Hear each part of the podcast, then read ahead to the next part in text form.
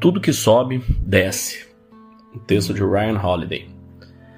Cada um de nós fomos abençoados pela providência.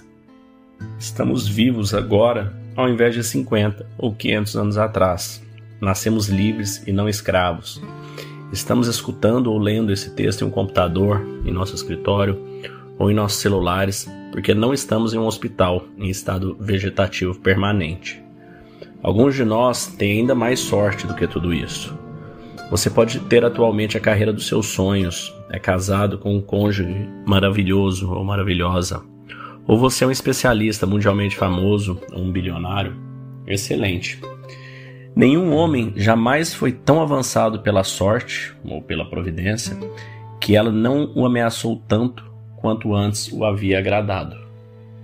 O oposto de boa sorte é azar. O que foi dado aleatoriamente pode ser retirado aleatoriamente. Na verdade, isso acontece o tempo todo. Olhe para Sêneca. Nasceu saudável, nasceu rico, nasceu talentoso, ele conseguiu tanto.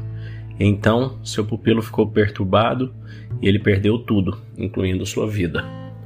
O que sobe tem que descer, se não for hoje, amanhã ou depois.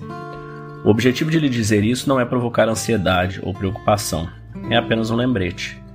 Tomar nada como garantido.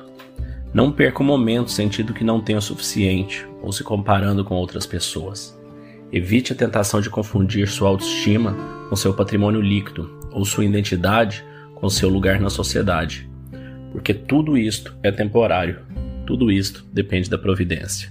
E a providência é tão inconstante e cruel quanto generosa. Mais uma vez, um texto muito bacana do Ryan Holiday que é trazendo né, para a atualidade, trazendo para os nossos dia a dia, para o que a gente sente, porque a gente vive na modernidade, e mostrando que essas lições já estavam no estoicismo há 2.500 anos atrás, isso já acontecia, isso é inerente ao ser humano.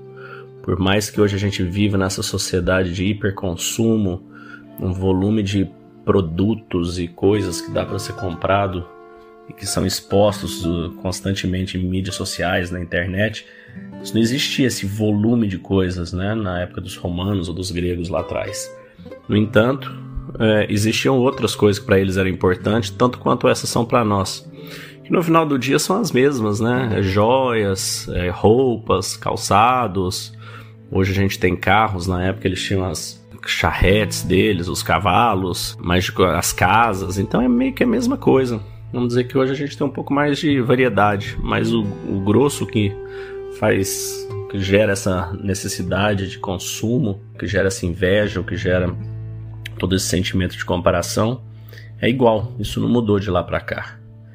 E a gente tem que saber, tem que estar grato com o que a gente tem e saber que a gente pode perder, sabendo que tudo é passageiro, desde a nossa vida até todo o resto.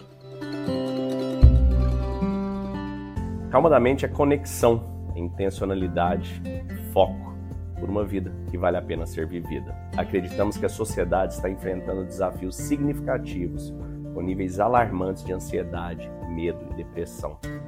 Acreditamos que a cura está dentro de cada um de nós e nosso propósito é ajudar as pessoas a encontrarem a serenidade mental como o primeiro passo para reconectar consigo mesmas e alcançar o bem-estar do corpo da mente e da alma. Acreditamos na transformação individual para a cura coletiva. Dentro da Calma da Mente, nós oferecemos um programa baseado em uma filosofia com mais de 2.300 anos, o estoicismo, apoiado em técnicas de meditação e visualização validadas hoje pela neurociência e pela PNL.